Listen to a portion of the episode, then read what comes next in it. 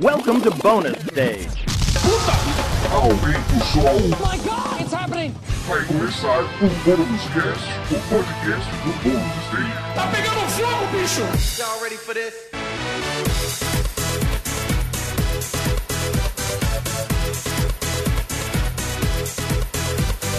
Olá, sejam muito bem-vindos a mais um Bônus Cast, o podcast do Bônus Stage sobre games, cultura pop, entretenimento, séries, filmes, cinema e muito mais. Eu sou Wagner Waka hoje aqui como o seu host, mas não tô sozinho, estou com ele, Rodrigo Sanches. querido. Como é que você Oi! tá? Eu, eu tô bem, cara. E você? Tá bem? É, Joia também. então, Na medida do possível e tudo mais. Hoje tá calor, queria tomar uma coisinha bem gelada, né? Uma vacina AstraZeneca. Hum, uma, que, que uma vontade. delícia, uma delícia. Junto com o Rodrigo também está aí Beatriz Blanco. Olá! Oi, tudo bem? Tudo bem, tudo da- daquele possível, daquele jeito, tamo indo.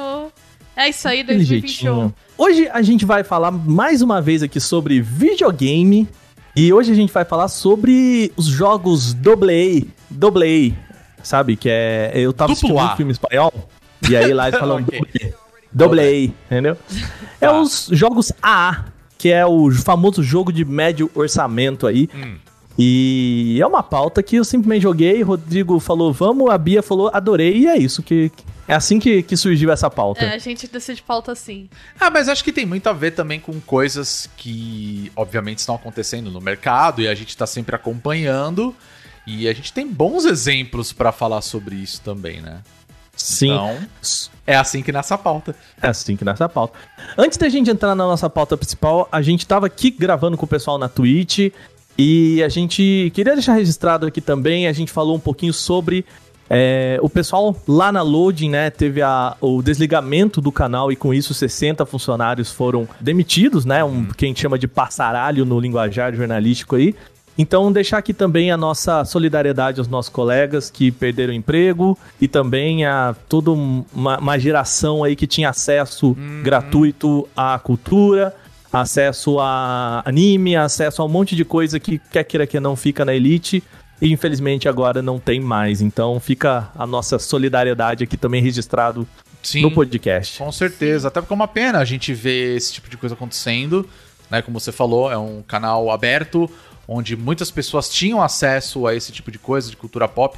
Pra gente que produz esse tipo de conteúdo é muito importante a gente ter cada vez mais pessoas tendo acesso a isso e claro, a- a nossos vários colegas que estavam lá na Load e eu torço pra que eles se recoloquem o quanto antes. Dentro dessa área também, porque, é claro, é é muito importante. Então, tamo junto, galera. E mercado de cultura pop é coisa séria, então a gente sempre tem que lamentar quando vê as empresas brincando com isso, né?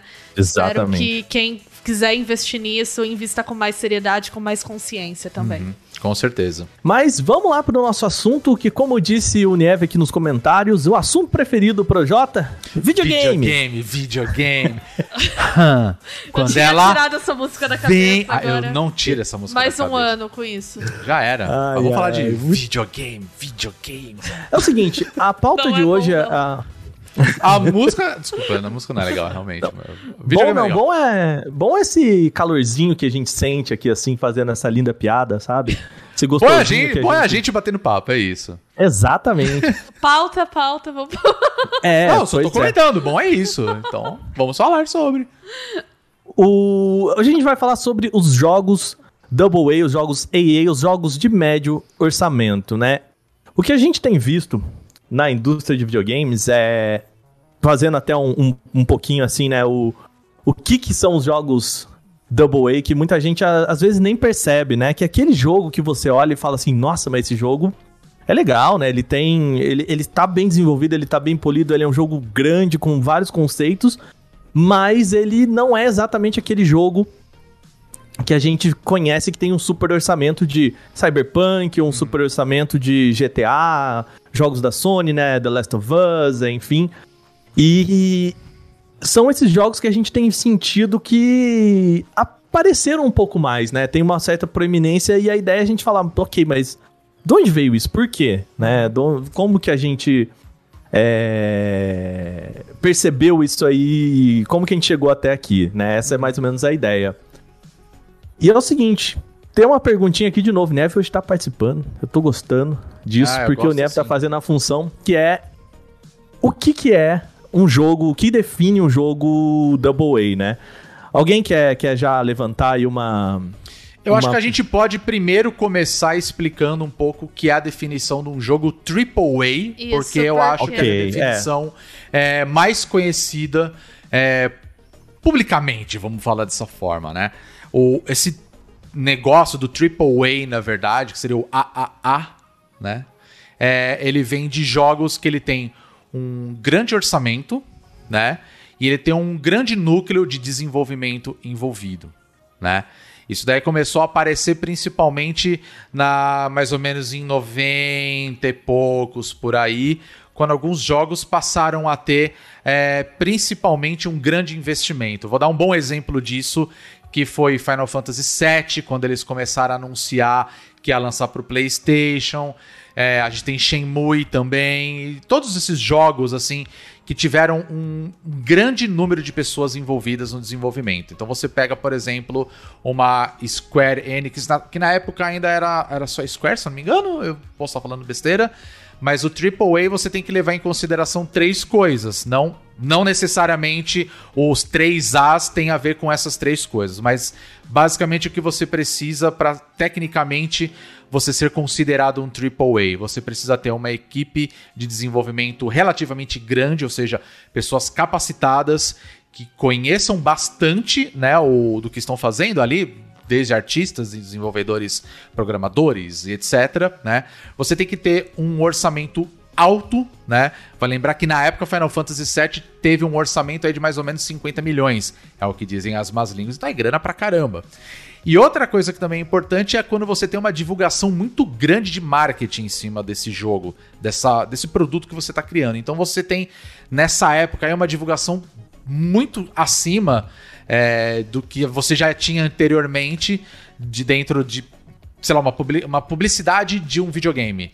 Claro, existia, mas começou a ter muito de jogos assim como se fosse um filme que estivesse indo pro cinema. Não é uma regra, mas uma coisa que caracteriza muito o AAA por conta disso é o modelo de franquias. Uhum. Geralmente é uma marca bastante estabelecida, com muita publicidade em cima, uhum. e aí você vai ter esses jogos sendo feitos de uma forma meio que em série, né, com muitos profissionais trabalhando com pouca autonomia sobre o conceito criativo também. Porque esses jogos, como eles têm investimento muito alto, eles são muito engessados num certo sentido, porque eles precisam retornar esse investimento, né? Então o modelo de franquia acaba vindo por aí. E também com uma, um investimento massivo em mídia, né, em marca, né? São uhum. jogos que muitas vezes geram muitos licenciados e muitos produtos derivados. Né? O The Last of Us 2, que foi citado aqui no, no chat, por exemplo, ele é um exemplo, sim. Ele é um dos carros-chefes dos exclusivos uhum. da Sony hoje, né? Então, os AAAs, eles têm essa característica muitas vezes de serem bandeiras do console sim. também, né? Ou bandeiras dos estúdios, né? Inclusive o The Last of Us, eu acho que como série, inclusive, né? Eu acho que ele é um excelente exemplo para explicar sim. isso. Primeiro porque a gente tá falando da Naughty Dog, que é uma empresa muito grande, né? É, ela faz um jogo exclusivo para um console, então assim, ela tem um orçamento muito alto para esse desenvolvimento, tem muitas pessoas trabalhando. A gente pode até entrar no caso aí rapidinho falando do, do crunch que a galera rolou, então assim, tem muito investimento em cima disso. E além disso, você tem ali né, toda a propaganda, publicidade, você tem história em quadrinhos, você tem uma série que está sendo feita e já... tem um certo debate também sobre esses conceitos, né? Uhum. Porque essas definições de AAA é, e Double A, né? Ou em português a gente às vezes traduz para triplo A e duplo A, uhum. elas são um pouco flexíveis, porque não tem uhum. ninguém que chegue e coloca um selo no jogo e fala assim, esse jogo é um AAA, esse...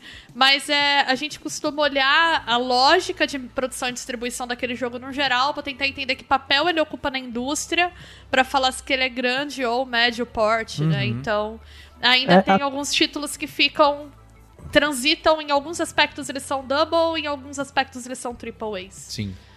É, até pra gente é, delimitar o custo, né? Então, assim, geralmente a gente entende que agora, né, com, a, com essa mudança, os jogos AAA custam lá os 70 dólares, e os jogos AA ali na faixa dos 30, 40 dólares, né? Uhum. Mas é, a, acho que a título desse podcast é importante a gente pensar em basicamente três esferas e, obviamente, não se limita a isso, mas de novo, para a gente entender e facilitar nesse podcast seria, né? Uh, a gente tem a produção de jogos com uma grande empresa, geralmente uma empresa de capital aberto, então uma, uma EA, uma Square, uma uhum. Ubisoft, não necessariamente, né, Nintendo, Microsoft e Sony. Sim, sim. Bancando isso, né? Então, muita grana, porque também quer um retorno muito grande.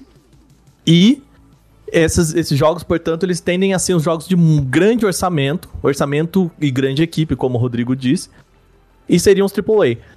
Aí depois a gente teve ali, lá, né, pro, pro finalzinho da, dos anos dois, 2000, com essa ascensão dos, dos indies, né? O, a ideia do cara que faz o jogo sozinho, né? Equipe de cinco pessoas que fazem o jogo sozinho. E que também não tem um outro, um outro ponto importante que é a, a estratégia de publicação, né? Então, o que, que a, a gente entendia com um jogo indie? É o cara que simplesmente fez um jogo, jogou ali no, no Steam, e, cara, torceu pra galera jogar, né? No máximo, compartilhou com uns amigos, mandou pra uns três jornalistas, mas não existe uma estratégia de comunicação, ou seja, não existe uma equipe de comunicação, né? Voltado a um orçamento até o. É, eu acho que o Hugo Leon ele comentou aqui no chat que a gente sabe que o orçamento do Cyberpunk ele metade foi para o desenvolvimento do jogo e a outra metade, o mesmo dinheiro que os caras botaram no orçamento foi para fazer a divulgação do jogo. Pois é.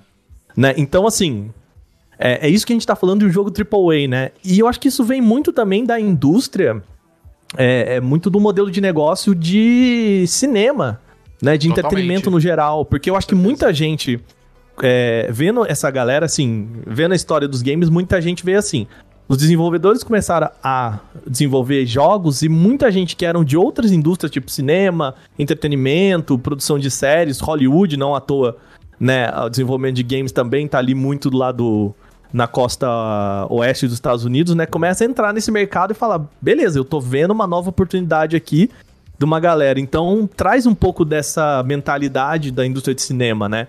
De ah, existe o, o filme blockbuster e existe o, o filme B, né? Então, eu diria que o jogo Double A seria mais ou menos como um filme B, né? Explodir nos cinemas, mas vai ser aquele filme que vai ou vai ser um sucesso cult, ou vai ser um, um, um bom sucesso num, num VHS, sabe? Uhum. Seria mais ou menos essa, é, essa ele, brincadeira. Ele pode até cons conseguir uma certa visibilidade, mas ele não se equipara em termos de divulgação, de investimento de mídia de massa, em, do que, sei lá, você pode comparar, por exemplo, um exemplo que é bem famoso, né? Hoje em dia o Donnie Darko é um cult, mas Donnie Darko quando saiu foi um fracasso muito uhum. grande.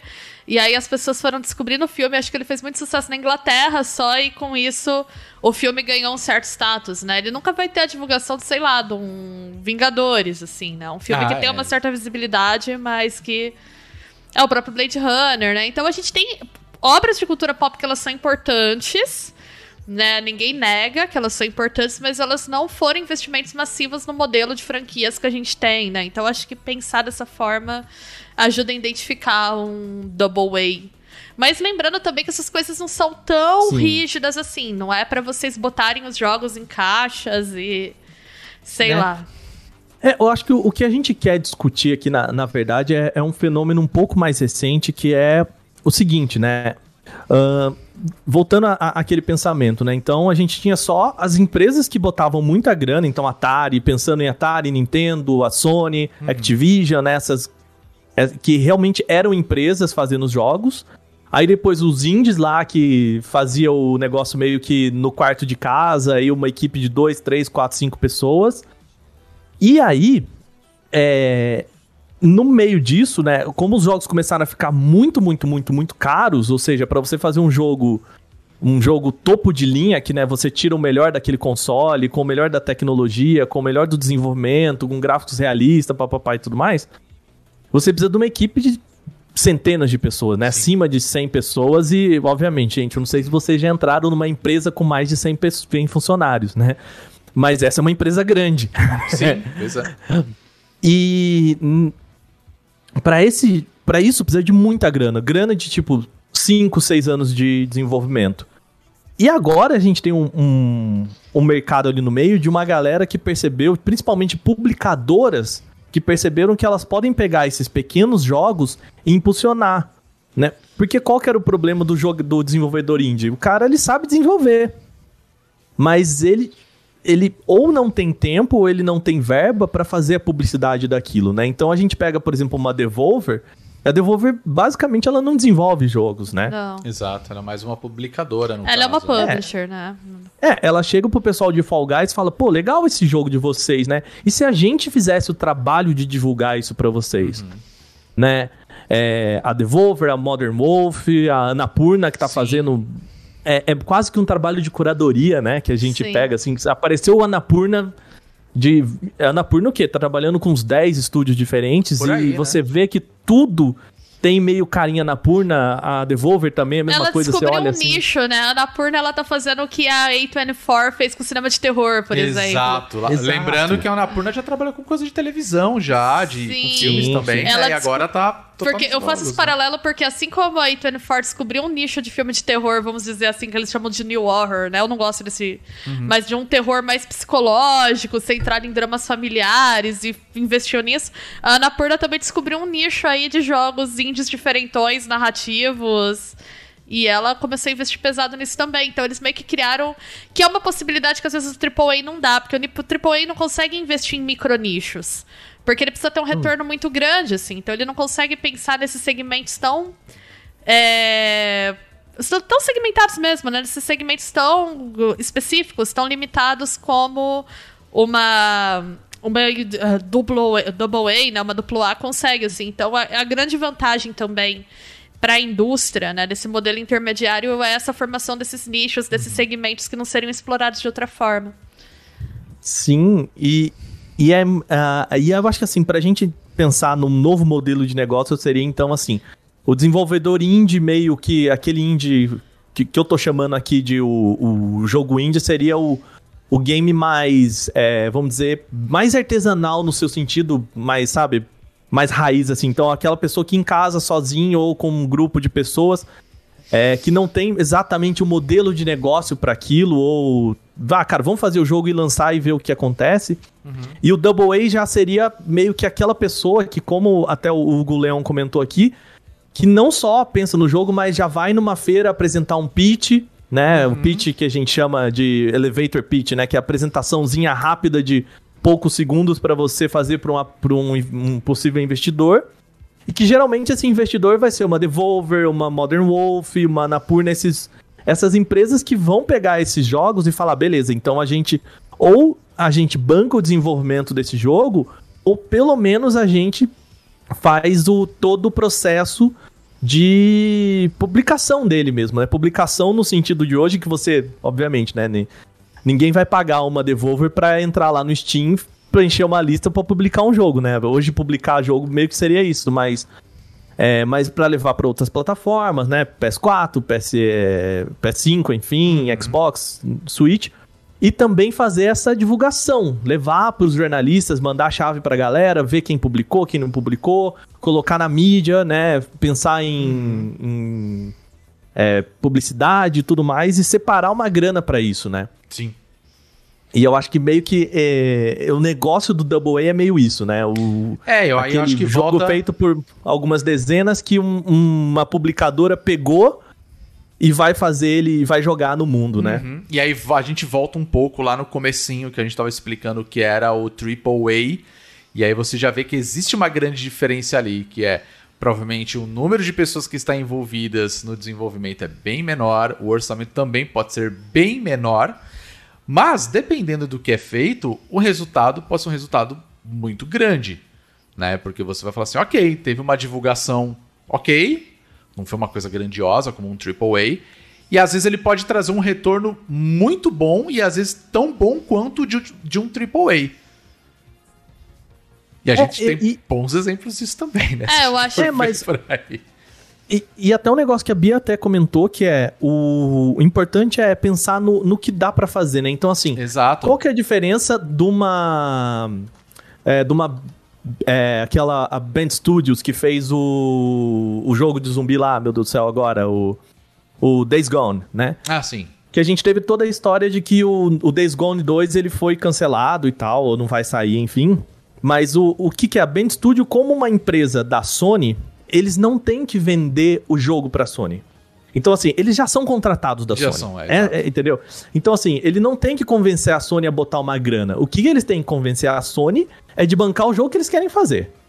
Né? Então, assim, Exato. mas a Sony vai bancar o jogo que eles vão fazer. Eles só tem que falar, Sony, deixa eu fazer o jogo que eu quero e não o jogo que você quer, né? Uhum. A diferença, por exemplo, de um, é, da Innersoft com o Among Us, por exemplo, é que o jogo já existe, né? Então, o jogo que eles querem fazer já... É, eles precisam de alguém que tope bancar aquilo, né? É, e o, então, e o Among Us, inclusive, ele é um negócio que é um bom exemplo também, que eu acho que entra um pouco nisso, mas eu não sei se ele entra tanto, para falar a verdade, porque a gente sabe que o Among Us ele foi desenvolvido com uma equipe bem pequena, né? Ele foi lançado o jogo e ficou por isso mesmo. Então, assim, já era um jogo que pouquíssimas pessoas conheciam, mas alguém pegou isso na internet, começou a fazer live, viu que dava certo e aí se popularizou tardiamente. E aí eles estouraram, e aí todo mundo quis também, todo mundo quis ficar de olho. É, mas sabe? aí eu acho que são coisas diferentes, porque assim, são, você pode pegar acho. um jogo indie que nem, sei lá, pega Stardew Valley, né? O Eric Barone tava fazendo Stardew Valley sozinho. Sim. Para uma comunidade. Também é um bom exemplo disso. E aí, quando ele lança o jogo, o jogo história, ele vira milionário do dia pra noite, né? Uhum. Não sei se dá pra dizer se esse jogo é um double A ou se ele é um triple A. Então, ele é um tá jogo negócio... indie que explodiu. Exato, ele é um jogo é. indie. Eu é, acho que o que o Toby depois... Fox é outro exemplo também, com Undertale, né? Toby Fox tava lá fazendo Undertale. Totalmente. O Undertale não foi feito para ser um jogo do tamanho que ele virou, né? Mas ele virou um fenômeno cultural. Exato. Então, então... eu não sei se eu categoria, é, se eu colocaria todos esses jogos numa categoria de double A, porque não, o, eu não. o grande não, detalhe é, eu indies. também não. Eles são indies Eles são raiz. jogos independentes mesmo. É. E aí o que veio depois é o que trouxe resultados que aí abre o olho, né? Como por exemplo, saiu, não é bem uma expansão, mas saiu uma nova uma nova fase para pro Among Us teve toda uma publicidade. É, mas aí eu acho que é por isso que essas categorias então, elas não são rígidas, porque exato. uma coisa é tu falar do processo de criação uhum. e outra coisa é tu falar do círculo de mercado. Tem double A's que no processo de criação eles já são double A's, tipo Fall Guys. A Mediatonic era um a estúdio é, médio. É. Sim. Né? Então, assim, ele já foi pensado para ser um jogo de tamanho intermediário, uhum. né? Agora, né, Undertale, é, Stardew Valley, já são exemplos que não, eram jogos feitos ali por ah, uma ou pouqui... O Stardew Valley foi sozinho, né? O Undertale, acho que o Toby Fox uhum. ainda teve algumas pessoas que trabalharam com ele. For... pouquíssimas pessoas e o jogo foi adquirido. Isso é uma coisa que acontece também. Às vezes, jogos pequenos independentes são adquiridos por publishers. Sim. A gente é, tem um a... exemplo no Brasil que é o Bem Feito, né? O Bem Feito foi feito lá pela pela Cab, mas uma equipe acho que de quatro pessoas. Hoje eu sei que o jogo tá com uma publisher também. né? É. Então é.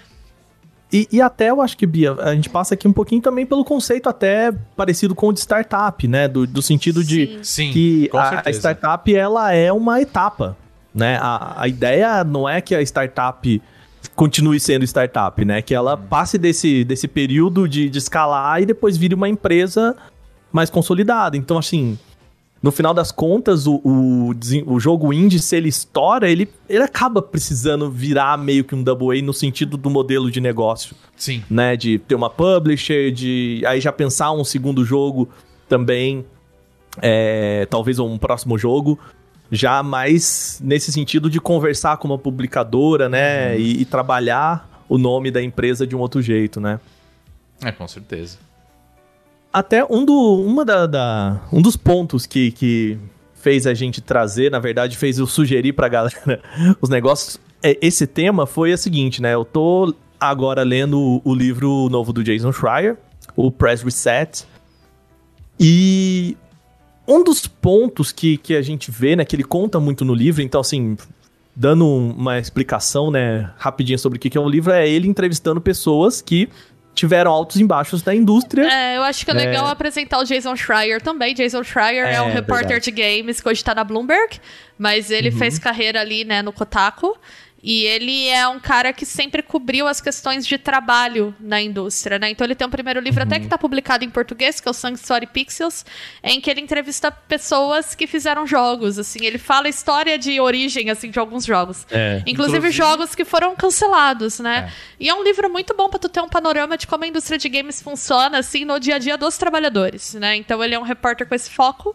E aí agora Vaca já, já pode é, não, eu só queria fazer um adendo. Inclusive, a gente comentou bastante já desse livro aqui no Bonus Sim, Cast, em episódios a gente anteriores. tem um episódio sobre inclusive, esse tem livro. um que é muito... que a gente fala muito dele. Eu não me lembro o número agora, gente. é um episódio sobre Crunch Time. é, gente... exatamente. A gente é. fala... É o, é o Crash do Crunch. A gente toca muito no assunto, porque no livro ele fala muito sobre isso. Mas também. eu quis trazer o contexto, porque assim, pra gente o Jason Schreier é uma grande referência, mas talvez para quem não tá tão familiarizado com jornalismo Perfeito. internacional. Curiosamente, ele tem um podcast agora que ele grava também, que é o é Triple, Triple Click. Triple é, Click Triple é bom. Click. É ele, é a Mad Myers. É a Mad Myers e o Kirk Hamilton. Isso. O Kirk Hamilton, isso. Muito, bom, é bom. Muito recomendado, inclusive. Né, voltando aqui até agora, ele lançou o segundo livro dele, que é o Pressure Set. Ele conta muito sobre o depois do Sanctuary Pixels, né? Que é o que acontece depois que o jogo é lançado, basicamente, né? Porque para uma empresa de, de games é.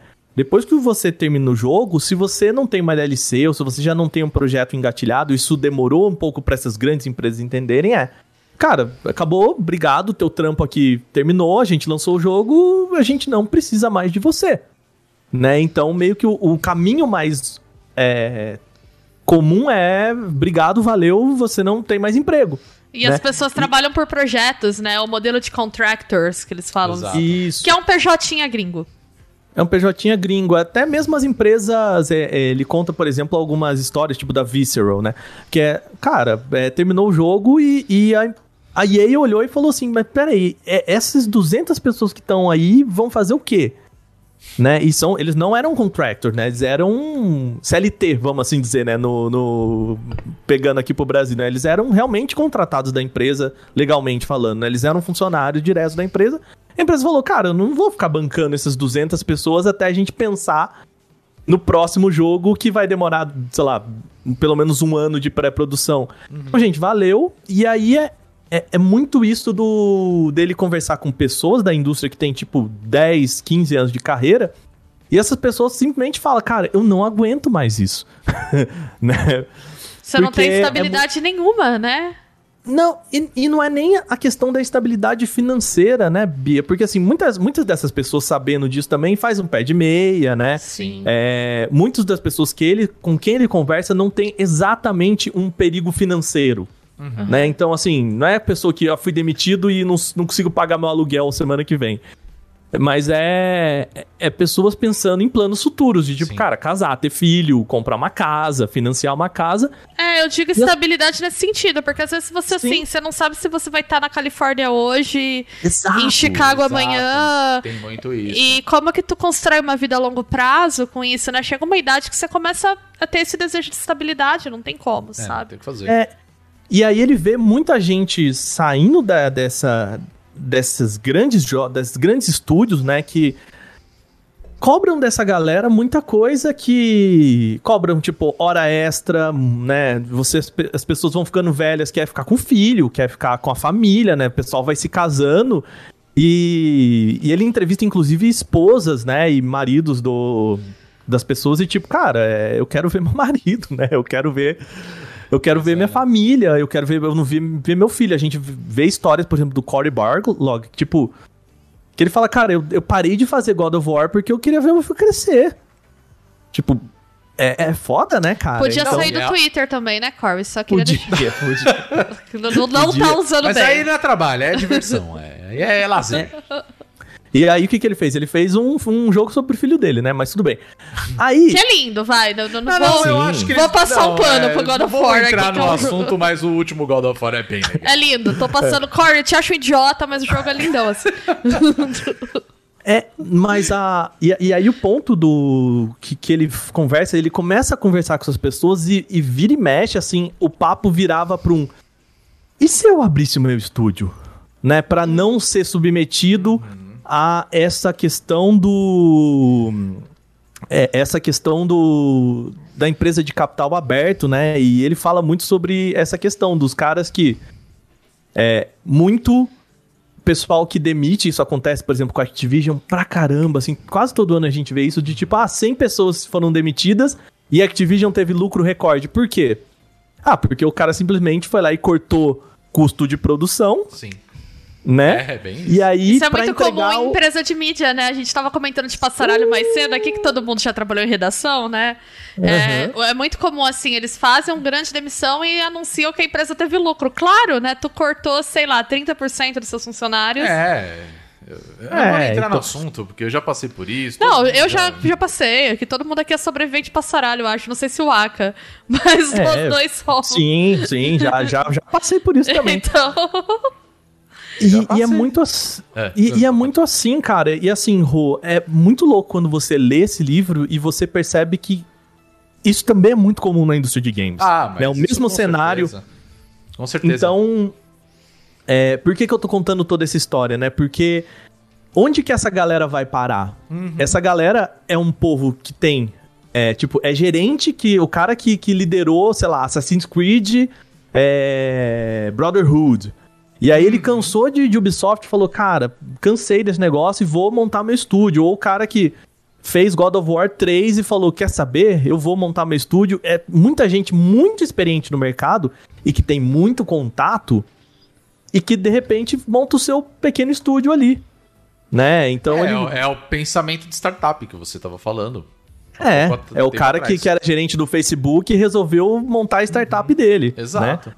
E aí você pega o produto que os caras querem desenvolver, né? a gente vai puxar aqui porque a gente está falando, claro. E, e, acho que é aí que nasce mesmo um, um produto double A, sabe? É, porque você cara... tem o contato, né? Você já conhece a indústria, você já tem um, o, o que a gente adora essa palavra, know-how, né? Você já sabe tudo como que acontece ali dentro. E aí isso acaba criando né, caminhos para que você consiga ter um orçamento médio, já com uma publicadora, e, e você já tem um caminho ali a ser traçado, entendeu? Sim. Sabe, eu acho que um exemplo popular, né, popular dentro desse nicho, mas assim, que eu acho que dá para ilustrar bem isso, uhum. o Kojima.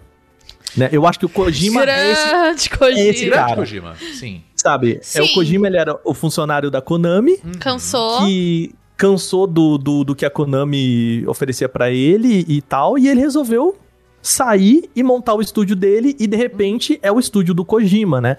É que a gente não tem, por exemplo, assim, ah, a gente não, não fala ah, o estúdio do, do Juquinha, mas a galera que, que, que tá ali no meio sabe quem é o Juquinha que desenvolveu, sei lá, o World of Warcraft, sabe? Que, uhum. E aí é, muita gente vai atrás desse cara e fala: bom, vamos botar uma grana aqui porque. É, a Devolver e... sabe quem são esses caras, é, a Modern exato. Wolf sabe quem são esses caras, a Napurna, entendeu? Exato. É, eu acho que aí eu, só tem a diferença que você falou do Kojima aí, que aí nesse caso, por exemplo, a gente tem o Death Stranding. Aí foi um triple A mesmo. Os caras investiram pra Não, sim, é, Aí é, é que eu falo coisa, assim, né?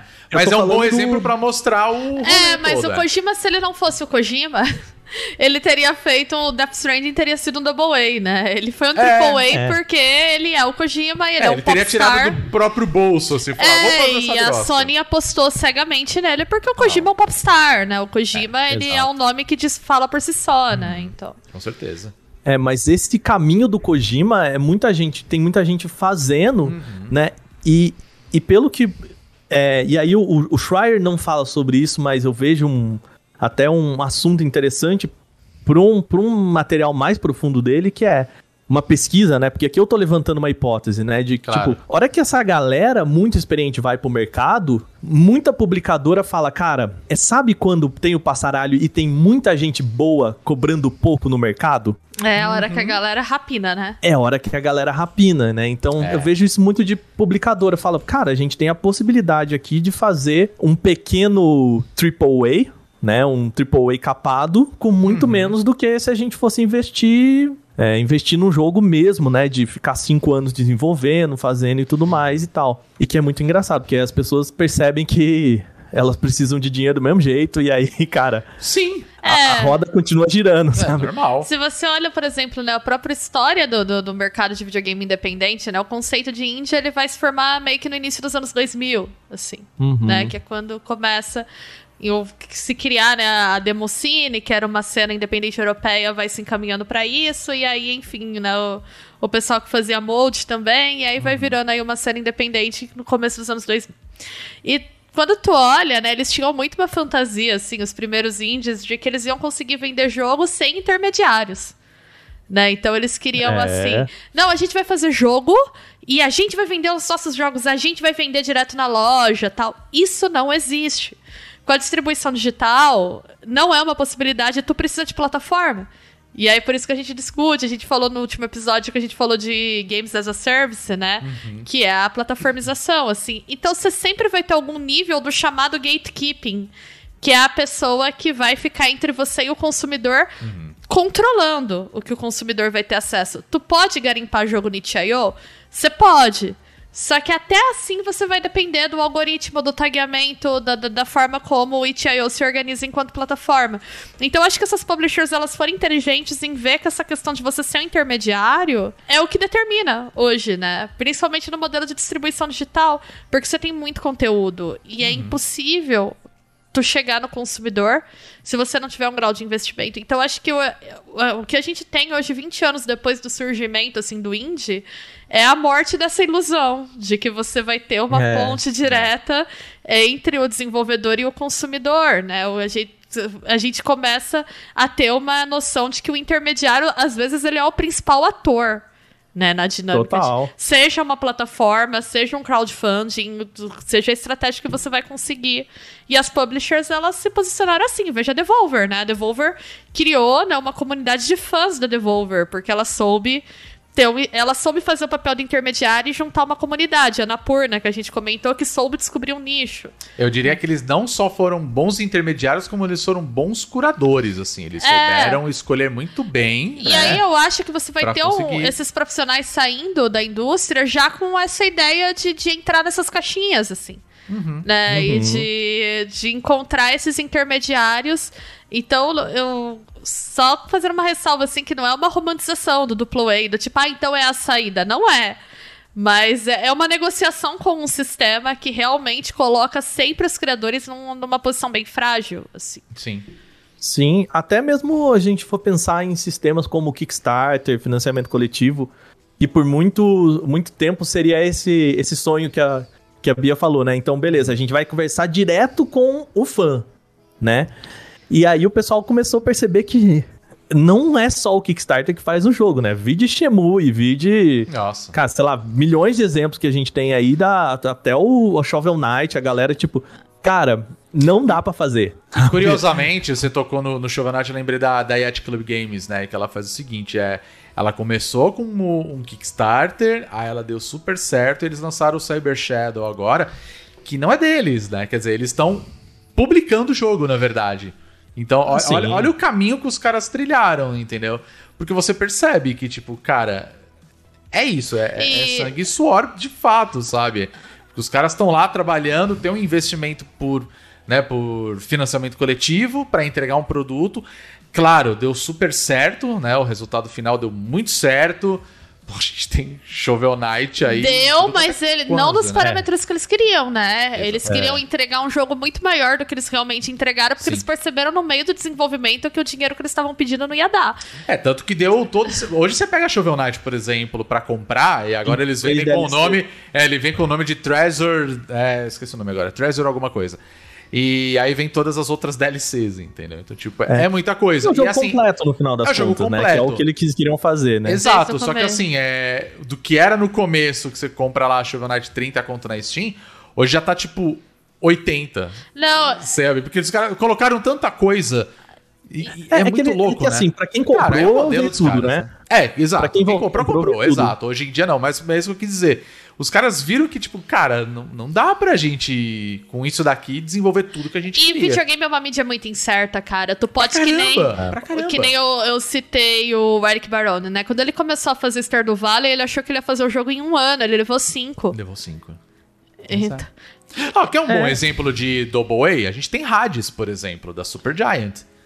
Que é um estúdio relativamente pequeno, Mas né? que já teve grandes títulos de sucesso, né? Bastion, Ah, o próprio que veio- né? Transistor, E que Transistor. veio dessa, dessa, dessa turma que a Bia falou, lá dos, né, com Exato. o Bastion, que foi um super, né, um cult indie aí, que Sim. nasceu dessa época Que também, eles né? gravaram a primeira narração do jogo deles, né? Que hoje é uma marca registrada dentro de um guarda-roupa, porque era o que tinha acústica. Era o que então, tinha, assim, cara. totalmente É, total. precário, né? E Total, virou um sucesso. total. Não, o É, Hades e- mesmo, ele tava em Early Access, aí já fazia quase um, dois anos já. E aí no ano passado que ele foi oficialmente lançado. E pra você ver quanto tempo que já tava em desenvolvimento, as pessoas já estavam vendo o jogo e tudo mais. E tanto que essa foi, a, eu acredito, né, claro, a, a forma como os caras fizeram toda a divulgação do jogo.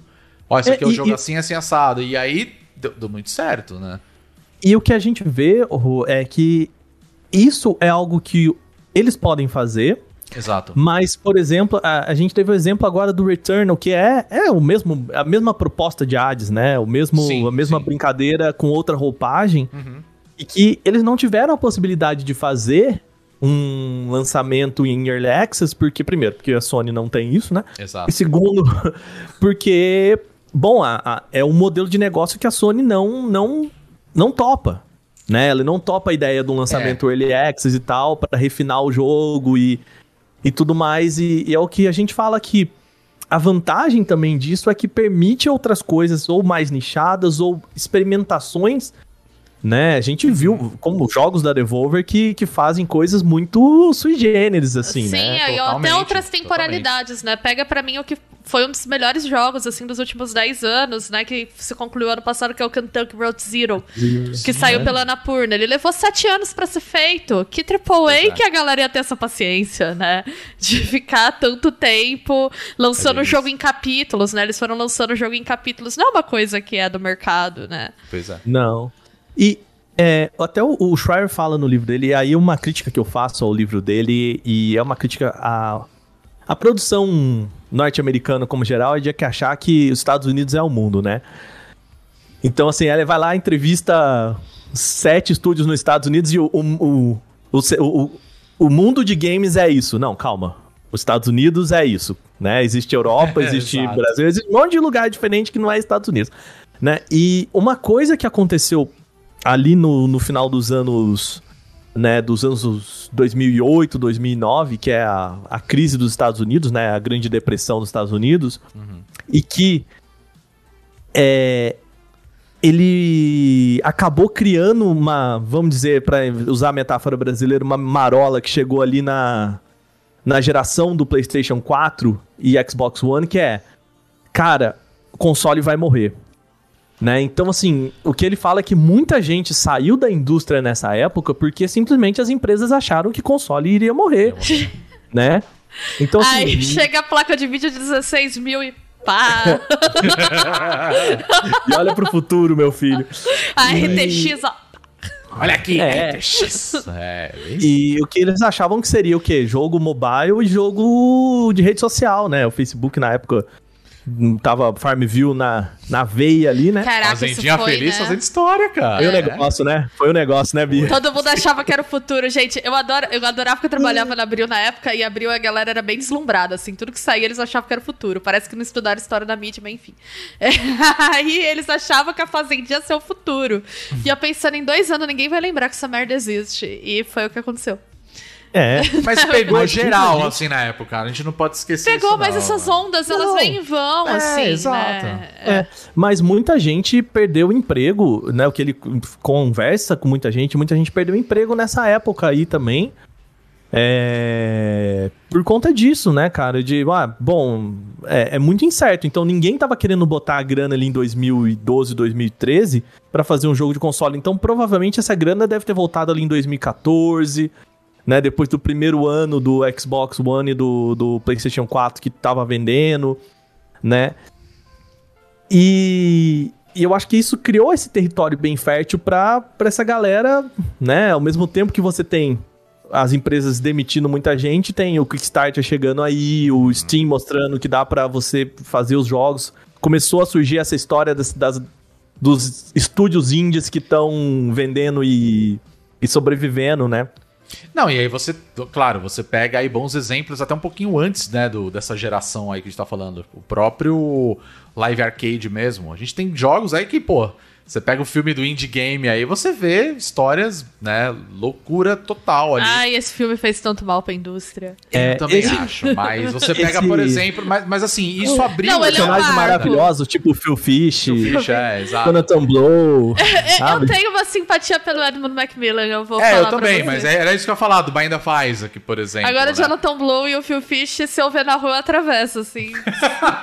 Tranquilamente. Ok. Não, não mas cara, entendeu? Assim, tipo, acho que... 90% das galera daquele filme você fala assim, cara, esse povo tem problema. tem.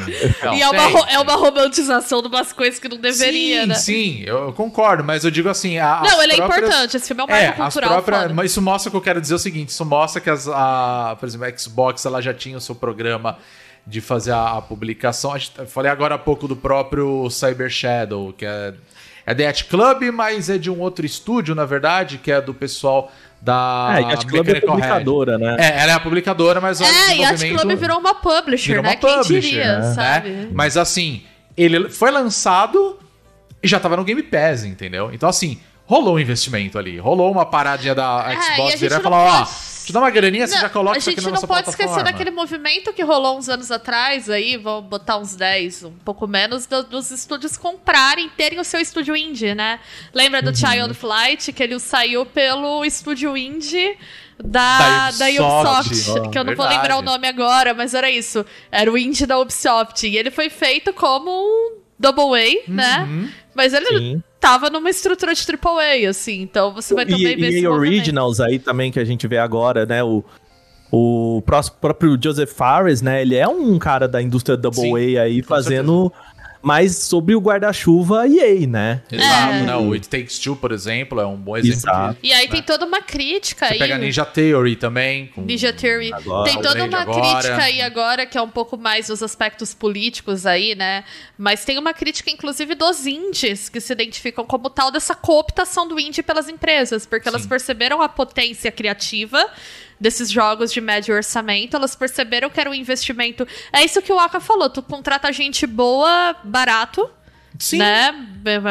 Você gasta menos e você pode ter um jogo com rendimento legal. Uhum. E aí, é essa coisa de, ah, vamos ter esse segmento aqui, vamos explorar. Sendo que, na verdade, quem é indie indizão mesmo ainda tá numa situação bem difícil, né? Então, existe um incômodo uhum. até, né? De, de, eu acho que Double A às vezes é melhor do que chamar esses jogos de indie, porque eles não são exatamente indies, né? Não são. Mas aí eu acho que entra até um pouco no. Você falou do Returnal, por exemplo, né? Que é da. Ai, esqueci o nome do jogo. Da empresa. Ah, da Housemark. Que já tinha feito os jogos anteriores para inclusive para PlayStation, tipo Resogun, por exemplo. É, uhum. Você tem outros jogos ali que estão ali, né? Você tem o Super Stardust, tipo, todo jogo de Play 3. A Death Game Company que fez Journey, por exemplo. Tipo, é um, um estúdio totalmente independente, teve um orçamento ali, né? E publicou e estourou, né? No final das contas. Então, assim, eu acho é. que os caras se ligaram que dá para você fazer excelentes jogos sem você precisar de um orçamento né, milionário aí. Você não tá fazendo um filme de Hollywood. Não, né? Na verdade, o, o, eu acho que eles não, não. Não é que eles se ligaram nisso. É, uhum. Eu acho que tem duas coisas que a gente tira da, do modelo Double A, né? Uhum. O primeiro é que essa galera começou a perceber que a cauda longa do Double A ela é maior, né? Pra pegar. Sim. Cauda longa que eu falo assim, vamos lá, longevidade, vai. Porque uhum. cauda longa já é um termo que. É, vamos, vamos né? esquecer que isso existiu. Vamos esquecer, né? Mas assim, o, é, a longevidade, então, o, o que o pessoal. É, alguns desenvolvedores perceberam que, diferente do modelo AAA de. Cara, a gente vai jogar publicidade em cima disso aqui, isso aqui vai vender uhum. muito por um mês e depois é, essa, esse gráfico vai cair, né? E como você não tem esse aporte de publicidade tão grande, é assim, vai começar o boca a boca, então o gráfico ele é mais né? Ele demora, mas, mas ele uhum. dá um. Né? Ele vende no longo prazo muito bem. E a tendência de fidelização é maior também, porque você vai estar trabalhando com um consumo que não é tanto por impulso gerado por Exato. mídia, ele é um consumo por perfil. Então, é... por exemplo, a galera que é fã da Anapurna é fã da Anapurna mesmo. A galera que é fã Exato. da Devolver é fã da Devolver mesmo. Sim. Eles vão acompanhar. É a mesma relação que eu falei com a A24 de cinema. As pessoas andam com a camiseta da, da, da, uhum. distribuidora, né? Inclusive, então, queria uma. Usaria. Sou gado da A24. Queria uma da Devolver também, inclusive. Eu Pô, sou o robô do Ari Aster, né? ok. E, e, e assim, é, o que que esses caras perceberam? Que se eles tiverem, tipo, uns quatro jogos nesse sentido, eles vão ter um, uma receita que ela vai ser meio que... Ela não vai ser incrível, mas ela vai ser constante. Né? Então, isso é, isso é muito bom para uma empresa de capital aberto né? Você tem uma certa, uma certa regularidade em receita, né? E eu acho que um segundo ponto é que os caras perceberam que é um bom investimento, é, por exemplo, cara, interessa para para pro pessoal de Cyberpunk, a, a CD Projekt, ter um jogo a cada seis anos, ou um jogo, a, um, vamos dizer, um risco a cada seis anos, ou interessa, por exemplo, para uma para uma empresa, sei lá, Double A, uma Devolver, ter pequenos picos durante o ano e, e você fala, cara, oh, esse ano a Devolver lançou sete jogos, sabe? É... Ou esse ano a Sony, em vez de dela lançar um The Last of Us só, ela lançou um The Last of Us, mas ela também lançou um Returnal, ela lançou um outro joguinho aqui, vai sair o Kina, sabe? Ela tem um, um catálogo ali de coisas pra, pra ir, ir mostrando né? Que justifica o, a empresa como todo, uhum. né?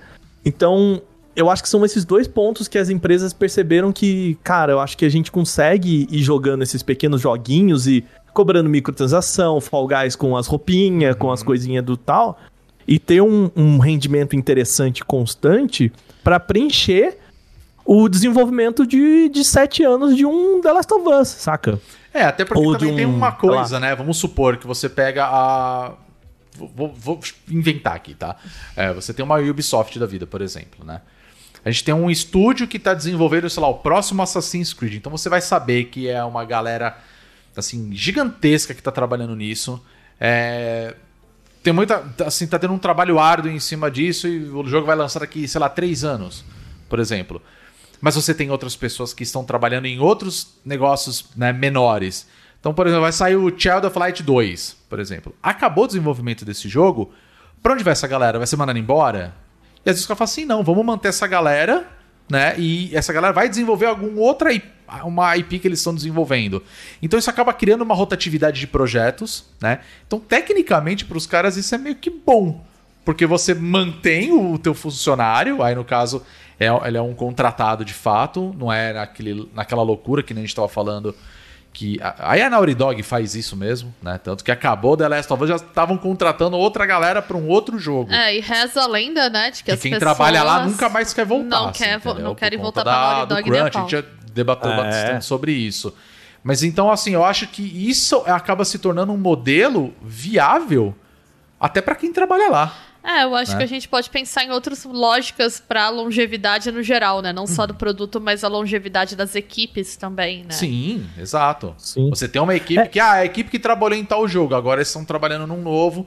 Então você já tem até um, alguns detalhes ali que você já começa a pegar e falar, nossa, lembra muito tal coisa, sabe? Porque os caras é, a mesma, é o mesmo pessoal, sabe? Então. É, eu acho que talvez nesse sentido um case de sucesso é a Super Giant, né? Eu não sim. sei se vocês leram, acompanharam que saiu. Acho que isso é um uhum. artigo na Kotaku muito legal contando sobre como eles desenvolveram o ads. E foi nesse esquema. Uhum, sim. Vamos botar em early access, uhum. vamos no ritmo que der e mantiveram uma equipe ali e tal. Então acho que já, já aponta para outros modelos possíveis também. É, até o ano passado, ano retrasado, eu conversei com o pessoal. Eu não lembro, eu acho que não era da Modern Wolf se era, eu não me lembro, gente, mas era um desses, desses publishers que. Eu lembro que eu perguntei pro, pro cara, né? Eles, eles tinham um leque de alguns jogos que eles estavam lançando. E eu falei, tá, mas é. E, o, e o que, que acontece se o jogo não dá certo, né? Ele falou, ah, então, eu tô trabalhando com oito games ao mesmo tempo. Então, o, o que, que é a minha ideia? Eu sei que se um desses jogos tiver um bom, uma boa venda, ele vai pagar os outros né? Obviamente eles não estão pagando o desenvolvimento completo, mas eles estão pagando a publicação. Uhum. Então, se um tiver um bom desempenho, um desempenho fora da curva, ele vai pagar os outros oito. Então eu não preciso de oito sucessos. Eu preciso de dois jogos eu... bons, talvez um mediano, e isso permite com que eu tenha um desenvolvimento mais. É, ele não usava a palavra sustentável, mas era um desenvolvimento mais humano, assim, do. Eu do acho negócio, que era Modern sabe? Wolf, porque eu lembro de ter lido essa é. entrevista que você fez. Acho que foi a Modern Wolf, sim. É, e, e aí, assim.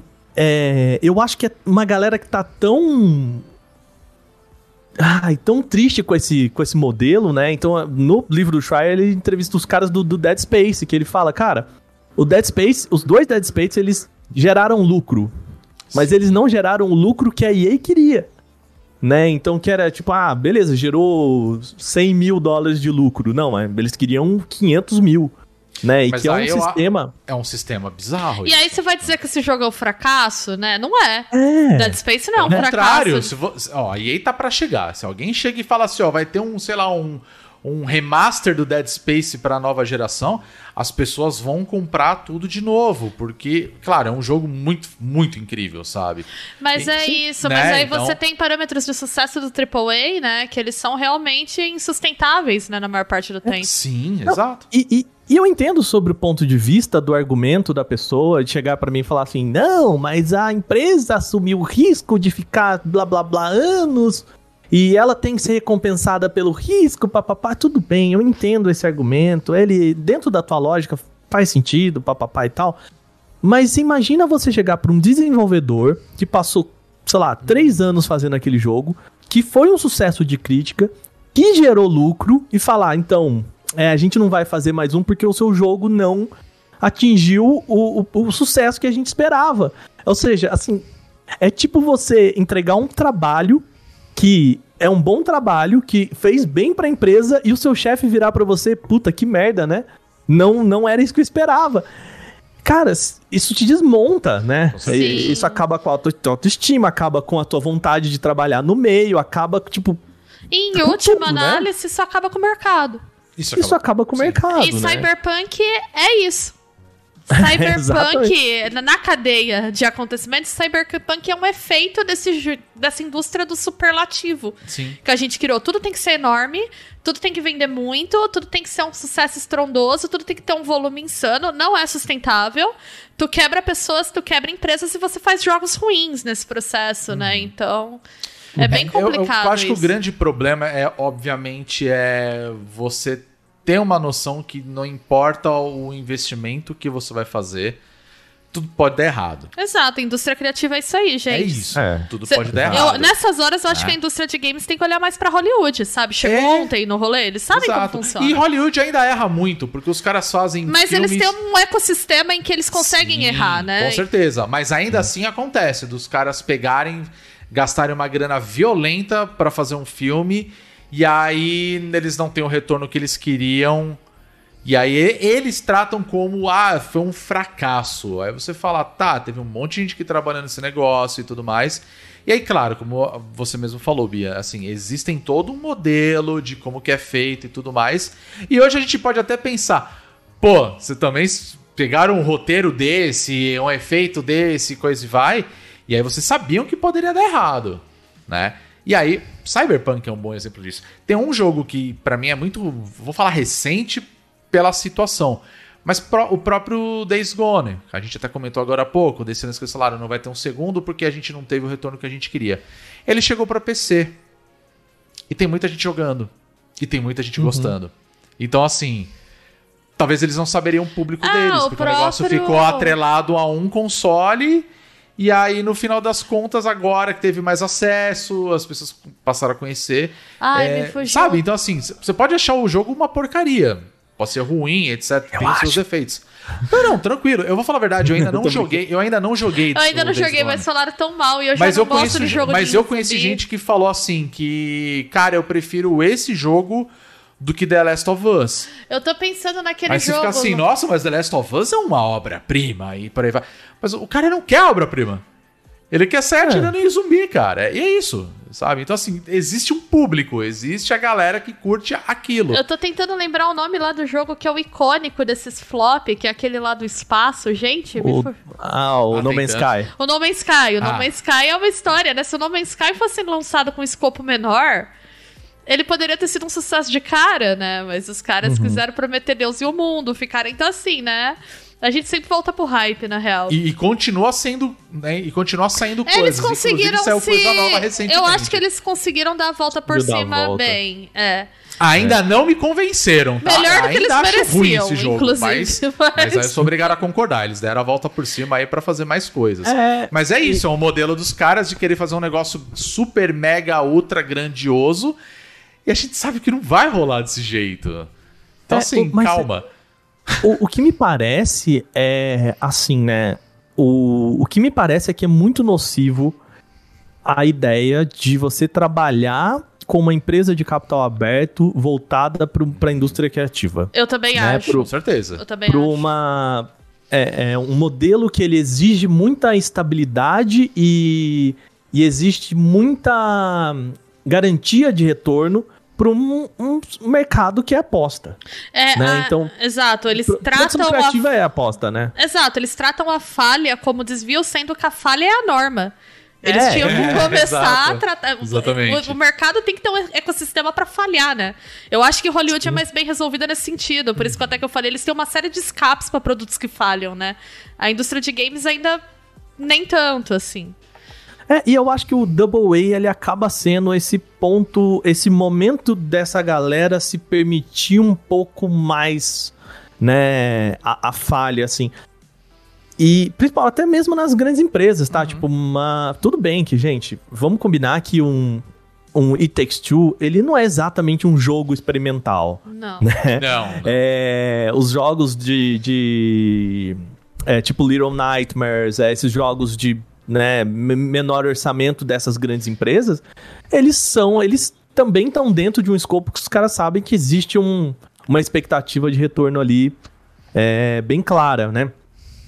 Mas o, o, problema chega nesse momento em que não só o, o desenvolvimento do jogo, ele ele precisa ser bom, o jogo precisa ser bom, o jogo precisa lucrar, mas ele precisa lucrar o quanto que a, a, empresa de capital aberto espera.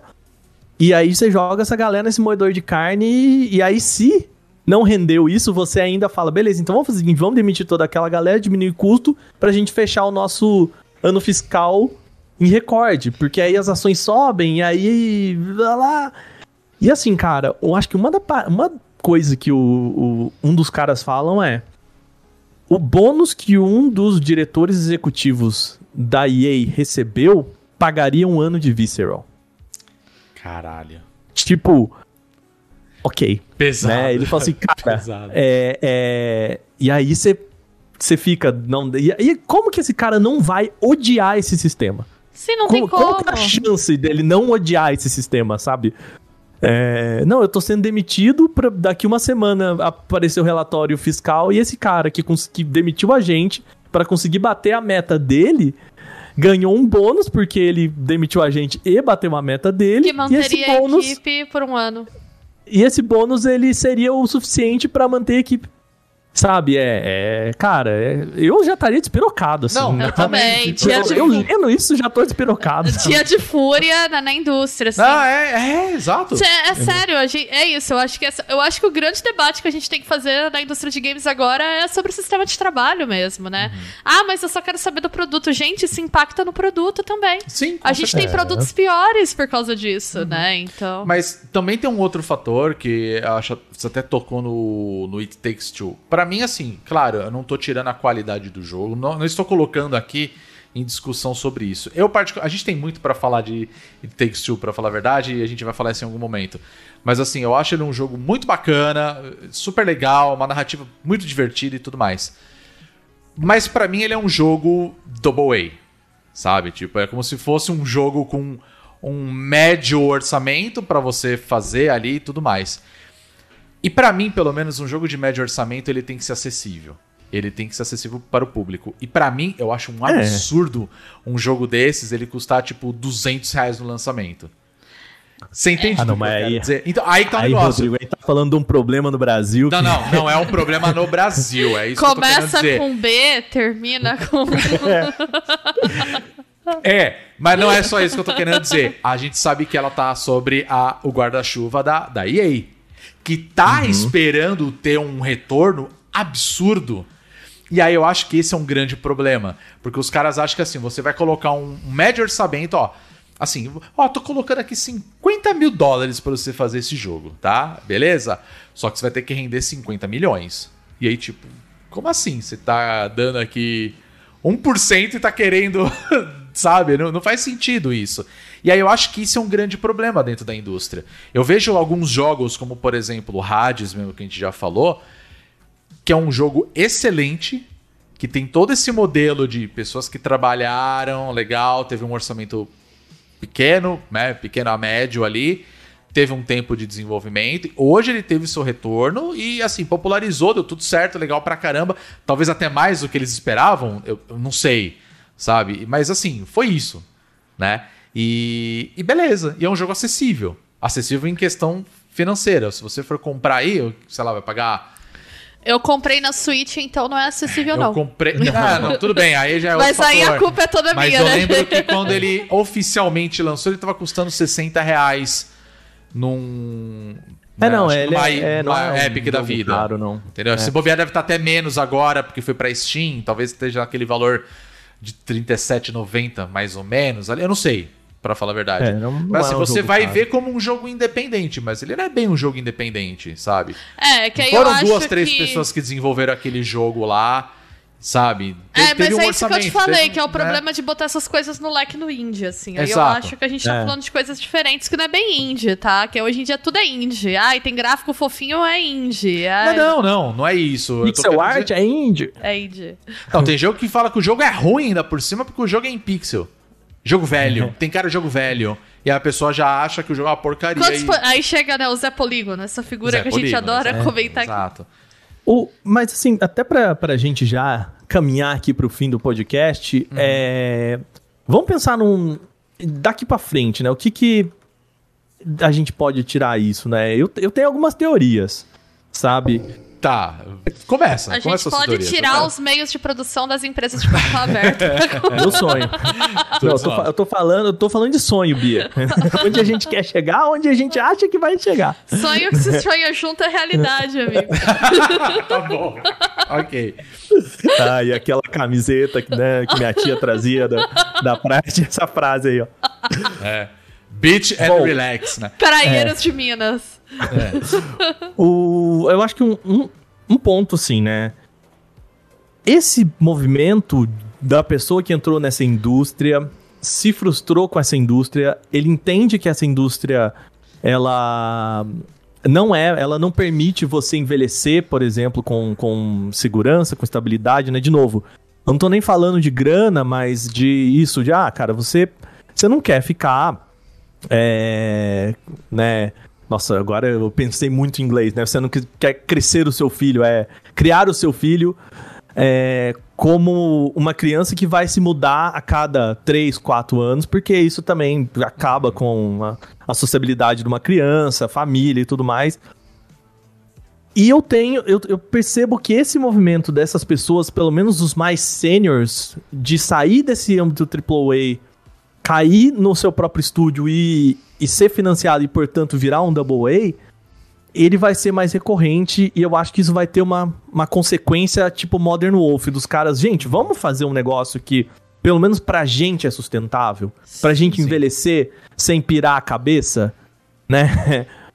é... Ou vamos tentar fazer um modelo de negócio, porque uma outra coisa que os caras falam que é, gente, a gente não tá falando aqui que também jogo Double A é, é um mar de rosas, porque essa galera ainda não, precisa ir atrás da grana. Né? A grana, alguém tem que bancar isso ainda de algum jeito, né? E as publishers têm uma parcela grande de poder, Sim, né? Porque certeza. elas vão é. garantir o acesso, né? Então com é certeza. lógico que essas empresas vão ter que fazer concessões para o jogo chegar no público.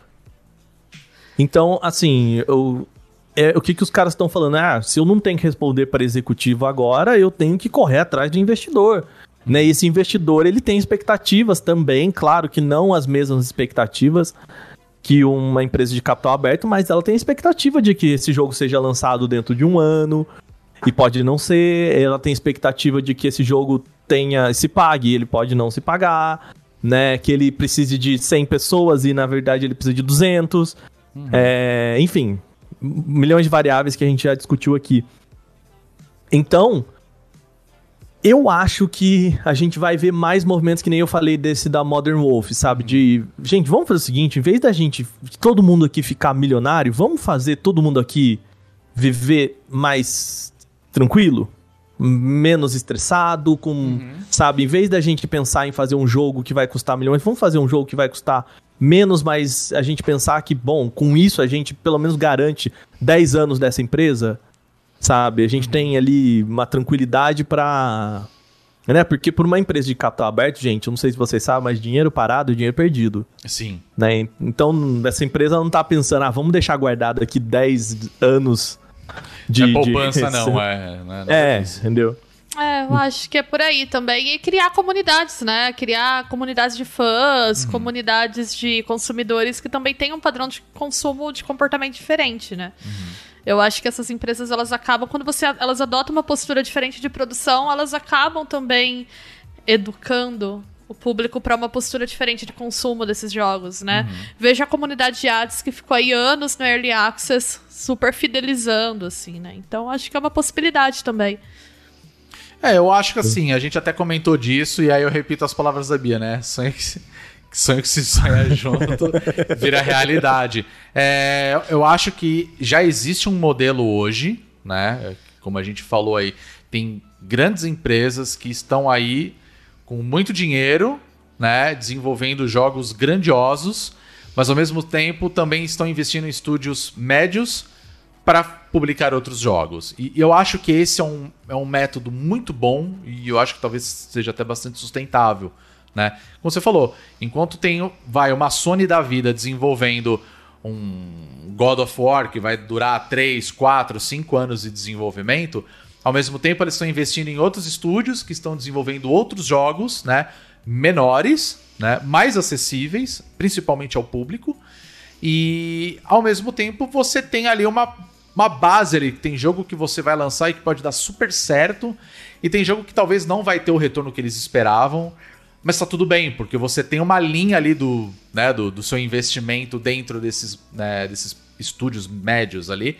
E eu acho que para mim deve funcionar muito bem. Eu acho que esse seria o ideal, pelo menos. Mas o que, que é tudo bem, né, Rô? Porque assim, ah, ah, o Dead Space, o Dead Space não, não rendeu o que eles queriam uhum. e tudo bem. Demissões. Né? É. Então, para eles, tudo bem, né? Tudo bem, mas assim. E não, não, aí, o tudo bem que eu quero final, dizer. Tá? Então, então, é esse que é o ponto que eu quero dizer, chegar. Eu acho que o, o importante é a gente conta com isso daqui. Sabe? Ó, X, beleza. Não, não bateu. Não bateu.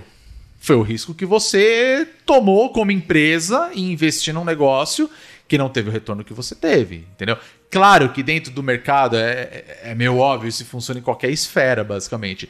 Se você está investindo num negócio que não está dando certo, você vai ter que mudar todo o modelo que você está trabalhando, porque tem alguma coisa errada aí. Entendeu? Não é a galera que é incompetente que tá fazendo um trampo ruim, entendeu? Assim, tem alguma coisa errada ali no meio do caminho. Existem ruídos. E aí eu acho que eles. É, as empresas em geral, elas têm que saber detectar isso de forma rápida, né? Para conseguir os resultados que eles querem. Né? É todo um estudo, é todo um trabalho ali em cima disso. Claro, a gente sabe que vai acontecer coisas do tipo, porque a indústria é filha da puta, sabe? A indústria é isso aí. A indústria é isso né? Mas eu acho que existem formas de você minimizar esse tipo de coisa. E aí eu acho que entra nesse negócio aí, que nem você falou. Você tem uma EA que quer um retorno absurdo no Dead Space. Deu um bom retorno, mas não era esperado. Ah, então joga fora, isso aqui é uma porcaria. Pode fechar esse estúdio aí, abraço, entendeu? Isso daí, pô, é horrível. É, é, e... é terrível um negócio desse.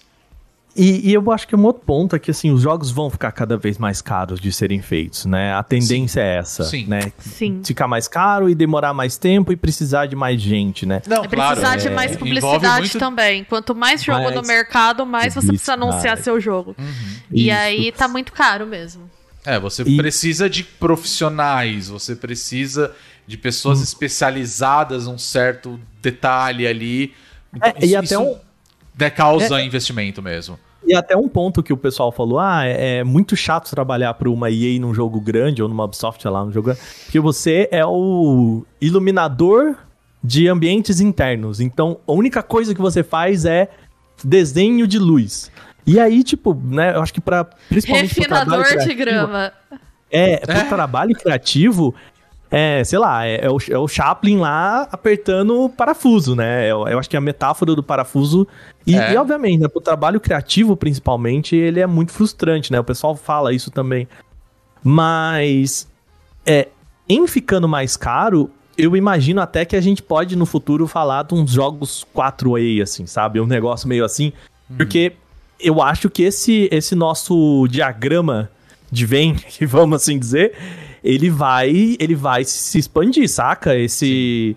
Sabe, o que, que é um, um indie, o que, que é um double A, o que é um triple A, e a gente também, assim como eu acho que esse gráfico, essa conurbação entre o que é um indie e o que é um triple A, ele tá se afastando, e por isso que a gente fala em double A, as pontas também estão. É, sabe? eu ia é... comentar isso. A gente vai entrar agora numa crise financeira, né? Já estamos nela Já e estamos. ela vai se agravar nos próximos anos. Que a recuperação do corona vai ser uma questão aí, vai ser desigual. Né? Alguns países vão sair antes, outros depois. Com isso, a gente vai inflar né, o consumo nesses tiers intermediários, vamos assim dizer, mais baixos. Uhum. E é uma tendência que o AAA fique ainda mais distante. Né? Então uhum. eu acho que sim, até por conta dessa questão da crise, a gente vai ver uma mudança, talvez, na distribuição de consumo aí, que talvez né, o console passe a ocupar um outro espaço em relação ao jogo de PC, né? Uhum. Como que isso vai se desenvolver, a gente ainda vai ter que observar. Muito bom. Gostei muito desse podcast. vamos lá, né? Vou levar essa, essa conversa para vocês também. O pessoal que tá aqui no chat com a gente deixou bastantes comentários, né? Lembrando vocês que a gente grava geralmente esses podcasts, né? Às aos sábados, então, você que está só ouvindo, considere a próxima vez aos sábados à tarde aí, por volta de umas 3, 4 horas, participar com a gente também. Né? E manda pra gente o que, que vocês acham, vai lá no nosso Twitter. E aproveitando, já que eu tô falando de Twitter e Twitch, hum. né? Eu falo, vai lá no Twitter, vai lá no Twitch. onde que é o vai lá? Fala aí pra galera tanto na Twitch, que é onde a gente está gravando o nosso podcast, você pode participar, quanto no Twitter, que é onde a gente gosta de interagir bastante com o pessoal. Você encontra a gente como Bônus Stage BR. Então tem o BR no final, só para não esquecer. Bônus Stage Perfeito. BR. Só queria lembrar a galera também numa coisa, tá? Já que a gente tá falando da Twitch aí também. É, a gente também faz lives durante a semana, geralmente terças e quartas, a partir das 8 horas da noite. A gente tá tentando começar a fazer live de quinta-feira, às vezes um pouquinho mais tarde. Mas por isso a gente sempre fala, acompanha a gente lá no Twitter, porque a gente sempre avisa quando vai ter e é, é a maneira mais fácil. E aí, claro, é, ativa o sininho que tem lá, porque quando aparece né, a notificação, se você usa o seu celular, ele já vai mostrar ali, já Sim. chega a notificação ali que a gente começou a live, que a gente tá tweetando quando vai começar. Então você já tá avisado aí. Então é, é um bom método também. Sim, é bom. É bom e ajuda a gente bastante a sempre chegar até vocês. Com certeza. Lembrando, Rodi, já que a gente tá falando de Twitch, hum. que é, se você está aqui na Twitch assistindo a gente e tudo mais, lembre-se, considere deixar o seu Prime, né, aí. Para você que assina Amazon Prime, você tem um subzinho na Twitch de graça por mês. E muita e, gente bom, não sabe disso, viu? É. Que você tá lá, você. Tudo bem, você pode ser, né? Você usa lá o Amazon Prime, coisa e tal. E aí, opa, beleza, né? Você tá usando, tá, tá assistindo o Prime Video, tá aí, sei lá, tendo entrega grátis. Eu não tô fazendo propaganda da Amazon, tá? Mas é tem um pacote grande e você ganha um sub pra Twitch. Então, se você quiser e tá sobrando, quiser mandar pra gente, fica à vontade, porque ajuda muito a gente. Isso é um fato. Sim. É, e além disso, a gente tem a nossa campanha de financiamento coletivo. Bia, por favor, como que o pessoal pode colaborar com a gente? Vocês podem entrar no apoia.se barra bonusstage e lá você se encontra a nossa campanha de financiamento coletivo. A partir de três reais vocês conseguem colaborar com a gente, três reais mensais, tá? E é isso, ajude o Bônus Stage a ser um podcast double A. é, pode crer. A gente aqui, todo mundo já participou do, do da imprensa AAA e agora. Nós somos independentes Ai, aqui, a gente assim, tá louco pra Agora a gente tem 30, né, gente? A realidade é, é outra. Assim, é outra, né, gente? É piada, mas não é. Mas né? não é. é piada, mas não é. Não. Quando a gente fala desse momento de vida, de busca de estabilidade, a gente se vê muito nisso. É, não, é verdade. E, e, claro, a gente tem algumas novidades que a gente tá querendo trazer para vocês, né? Só que muitas delas a gente só vai conseguir se tiver esse apoio pra gente conseguir tocar. Porque a gente quer envolver outras pessoas. Exato. É por isso. Mas né? tem outras. Sempre ressalta a galera em relação a isso. Tem outras estratégias. Você pode tirar uma graninha aí do Jeff Bezos, né? É. que é dando um, um sub aí pelo Prime quem usa Amazon Prime pode dar um sub aqui. Na verdade, você não vai tirar dinheiro do Jeff Bezos, mas você pode pensar assim para se sentir melhor. Né? Às não, você eu... tem um negócio de graça ali que pode estar tá parado se e você, é, pode ajudar, né? Ou, não só a gente, mas o seu streamer favorito. Já paga a Amazon Prime, você pode vir dar um sub pra gente na Twitch, é uma outra forma, né, de nos ajudar Sim. financeiramente. É uma coisa que o nosso querido Rod Faleiros fez agora há pouco, inclusive. Ele se inscreveu aí. com o Prime, tá vendo? Muito aí, obrigada. Tava lá, jogou pra gente, dropou, é nóis. E... e quando a gente tava fora da live também, o Diogo deixou aí pra gente, queria agradecer. Grande aí, jogo. E também Grato. você pode falar do bônus stage para seus amigos, para os seus colegas de trabalho. Pode colocar. Custa zero reais. Zero reais. Pode colocar o podcast bem alto para tocar na tua casa, atormentar os vizinhos. Não, não pode. É, sacanagem. Depende do vizinho. Depende talvez do vizinho, ele, é, talvez ele mereça. E aí pode uhum. também. É. E é isso aí, gente. Muitas maneiras. É isso aí. Apoiem nosso trabalho, apoiem os desenvolvedores independentes, apoiem os produtores de conteúdo independente. Vamos tomar a indústria de game pra nós, é tudo nosso. Sabe por quê, Bia? Por quê? Um sonho que se sonha em conjunto. É realidade. Não, é realidade. Nossa, gente, acordei no The Cell hoje, né? Bonito. Ê, Lele, hoje tá aqui, tá, viu? Então é isso, gente. Depois desse lindo sonho que a gente sonha em conjunto, a gente vai ficando por aqui. Até semana que vem, nós somos o Bônus Stage. Uhul. Até a próxima! Valeu!